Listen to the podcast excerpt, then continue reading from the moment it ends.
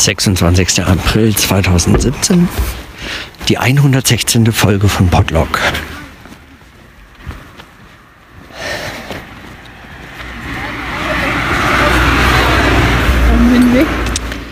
Ich bin auf dem Weg zurück von Bonn äh, nach Köln. Ich war hier auf dem Eröffnungsvortrag der Perspektiven der Moderne Reihe am Forum Internationale Wissenschaft. Heute den Eröffnungsvortrag hat äh, Rudolf Stichweh gehalten.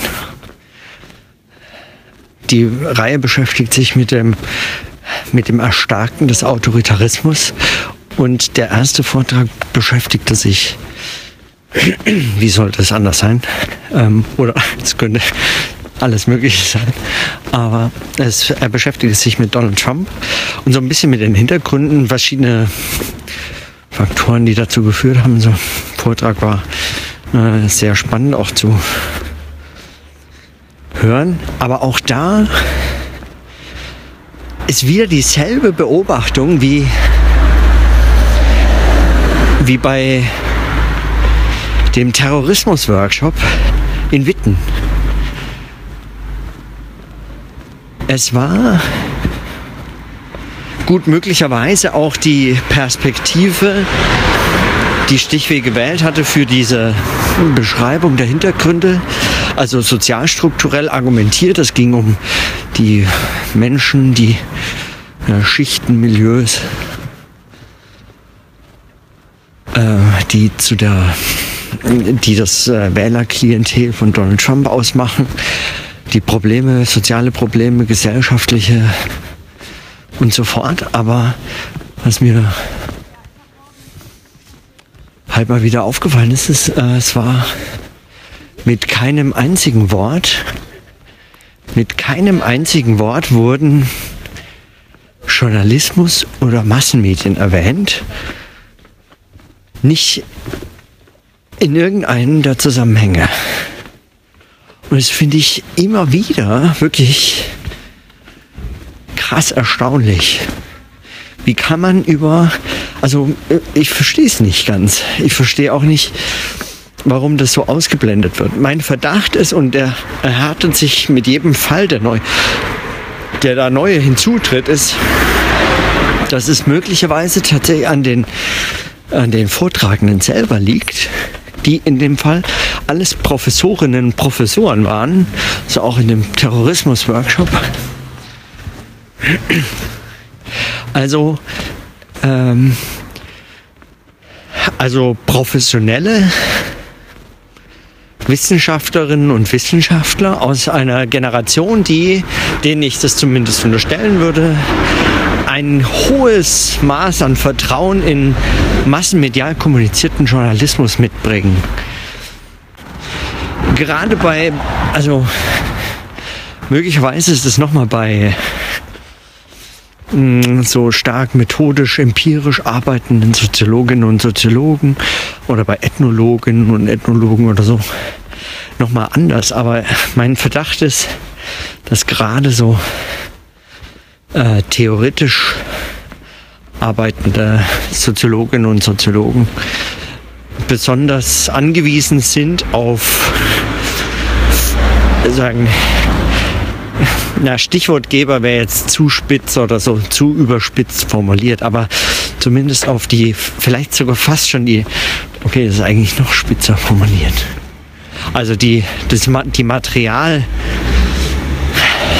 die materialgebende Funktion von Wissenschaft angewiesen, äh, von auf die Material auf die materialgebende Funktion von Massenmedien angewiesen sind.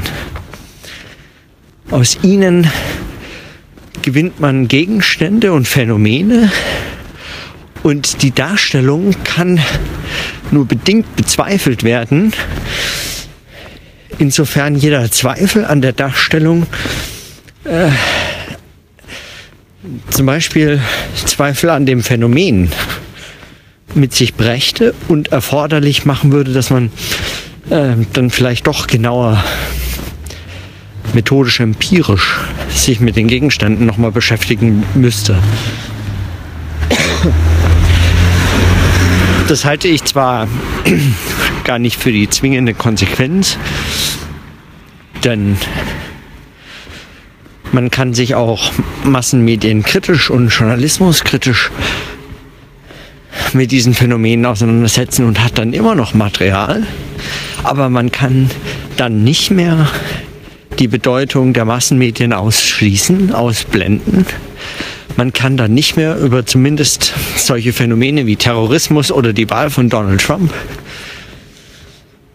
ernsthaft sprechen, ohne sich systematisch, und zwar wirklich systematisch mit äh, massenmedial kommunizierten Journalismus zu beschäftigen.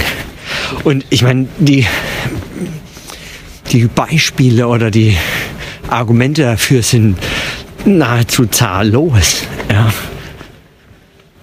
Man muss sich ja nur, weiß ich nicht, die Arbeit von Stefan Schulz und Thilo Jung anschauen, die unermüdlich im Aufwachen-Podcast diese Wahl für deutsche Hörerinnen und Hörer aufbereitet haben und auch den ganzen Wahlkampf und die Bedeutung der Massenmedien. Und viel davon auch an Hinweisen und Perspektiven, also sagen, worauf man achten könnte und so, welche Clips man sich anschaut, welche Szenen, welche Gegenstände überhaupt auftauchen in diesem Podcast. Natürlich auch immer wieder äh, von der No Agenda Show bereichert, aber es schmälert es in keiner Form, sondern ganz im Gegenteil. Man hat einfach umfangreich Material und auch schon Reflexion zu dem Thema zur Verfügung, mit der man arbeiten kann und muss. Ich verstehe es wirklich nicht. Wie kann man darüber... Also gut, also ich meine, ich fand den Vortrag wirklich sehr gut. Ich habe äh, ich habe da diesen und einen weiteren Kritikpunkt, aber ähm, ich fand den Vortrag gut. Es, er scheitert daran nicht, eben weil die Perspektive eine sozialstrukturelle war. Es geht also um, um andere Fragen, die andere Zuschnitte die diese Wahl erklärbar machen. Aber ja.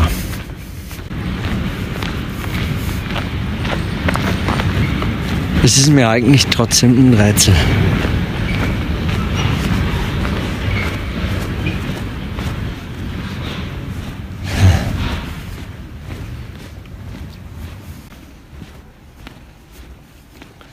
Der zweite Punkt, bei dem ich noch Nachfragen gehabt hätte, wäre die Unterscheidung zwischen Demokratie und Autoritarismus.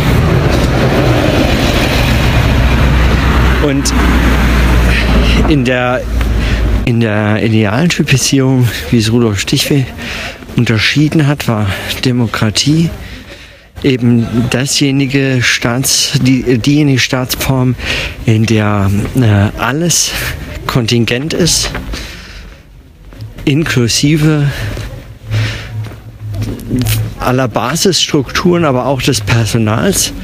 Es kann alles letztlich ausgetauscht werden.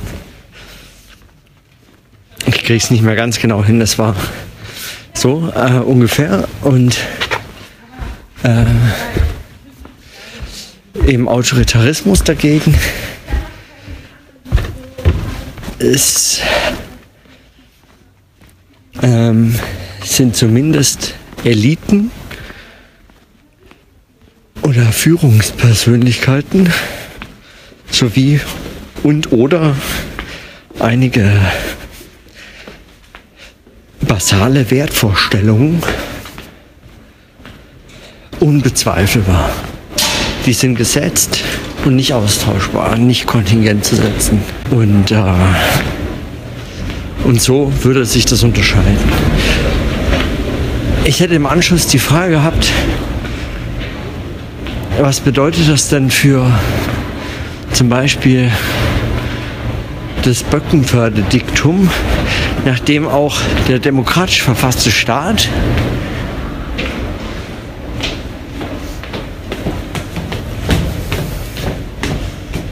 das Fundament nicht gewährleisten kann, auf dem er aufruht.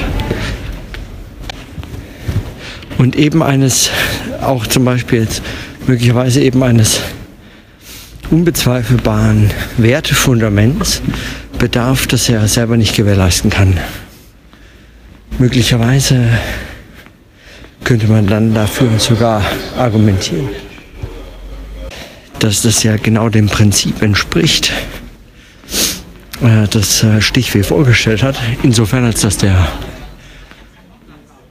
als dass dieses Kontingent setzen auch dazu führt, dass, der, dass diese Staatsform eben angewiesen ist auf etwas, was sich nicht selbst in dieser Staatsform begründet oder Grund dann für die demokratische Verfassung ist. Also man könnte das Argument eigentlich umdrehen, mein Einwand könnte man umdrehen. Auf der anderen Seite, wenn, wenn das, ähm, also wenn es dann doch um eben eine Begründung demokratischer, verfasster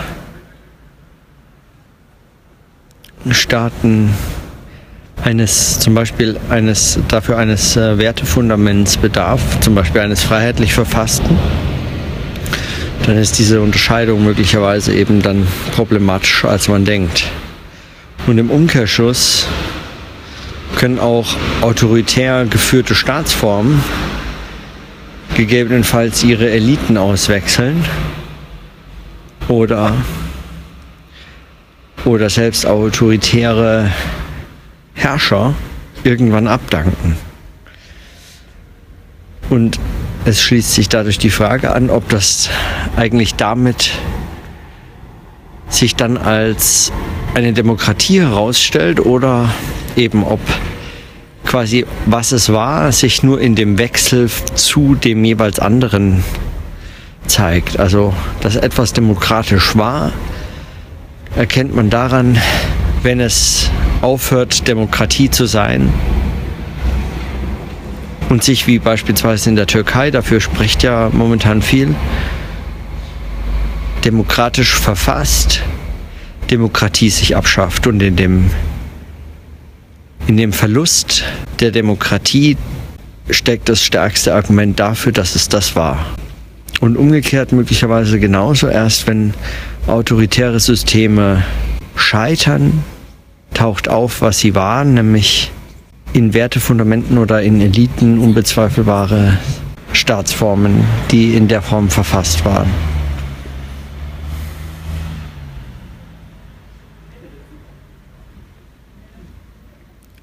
Okay. Das waren meine zwei Nachträge. Wir haben dann noch viel diskutiert über kenntnistheoretischen Agnostizismus und äh, jetzt im Anschluss.